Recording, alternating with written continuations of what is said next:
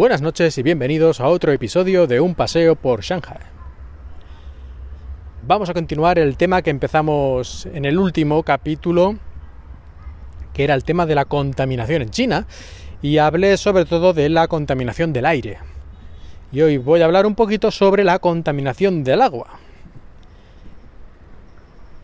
Y es que aquí se han hecho auténticas barbaridades, las industrias sobre todo, con los ríos y los acuíferos de China y prácticamente están todos en mayor o menor medida contaminados y muchos de ellos en mayor medida. Francamente mm, resulta casi sorprendente ¿no? que quede algo vivo allí.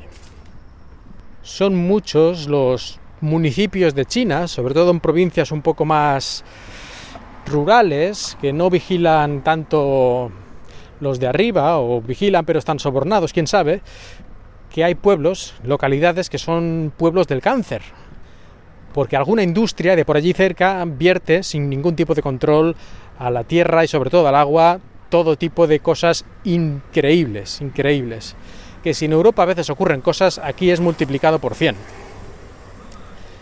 Y en general el agua de China, pues digamos que yo no me bañaría en ningún río, en principio, y tampoco bebería agua de ninguno de manera directa, ni, ni hervida, ni nada. O sea, no me fío nada, nada, nada.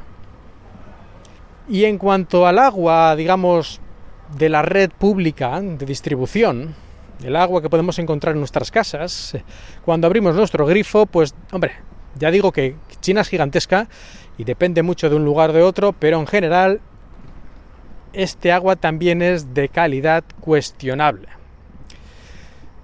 Incluso en la mayor parte del país no se considera el agua potable, el agua del grifo no es potable o a lo mejor en teoría sí, pero en la práctica mm, sí, yo diría que prácticamente ningún ciudadano de chino bebe agua del grifo sin como mínimo hervirla, lo cual yo creo que es un poco estúpido, a estas alturas. Digamos que yo diría que esto es algo de una costumbre del pasado, que se les ha quedado ya impregnada de que hay que hervir el agua porque si no te vas a contaminar de algún bacilo o de alguna espora o de cualquier cosa y, en fin, como mínimo te cogerá una buena diarrea.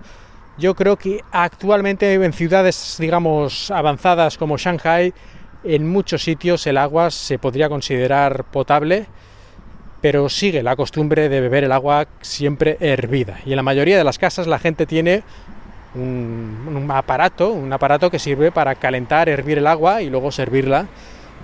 Y así la tienes siempre un agua hervida, ¿no? Siempre tienes agua hervida preparada para beber.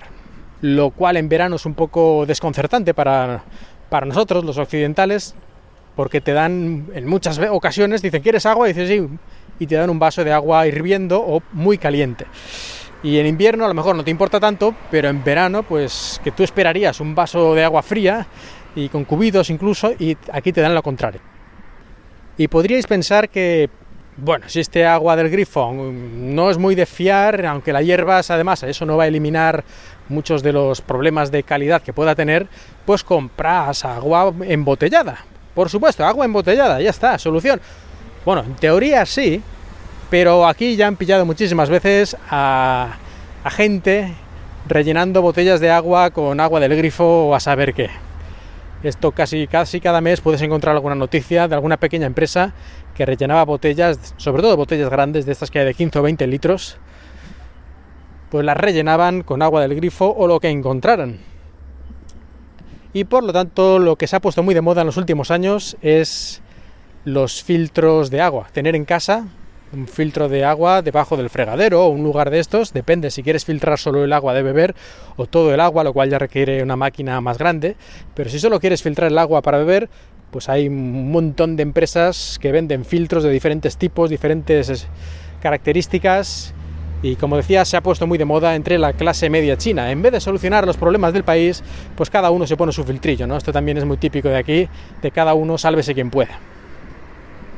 Bueno, y el otro día no lo dije, pero para el aire también. También está muy de moda aquí tener filtros de aire en la habitación, sobre todo en la habitación del bebé, pero en general, en la habitación, el salón, el dormitorio, tener un filtro de aire. Hay filtros relativamente baratos, a lo mejor 50-60 euros. Tienes un aparato que filtra el aire de manera sencilla, las partículas, y luego tienes filtros de aire de 5, 6 mil, 7 mil yuanes, ¿eh?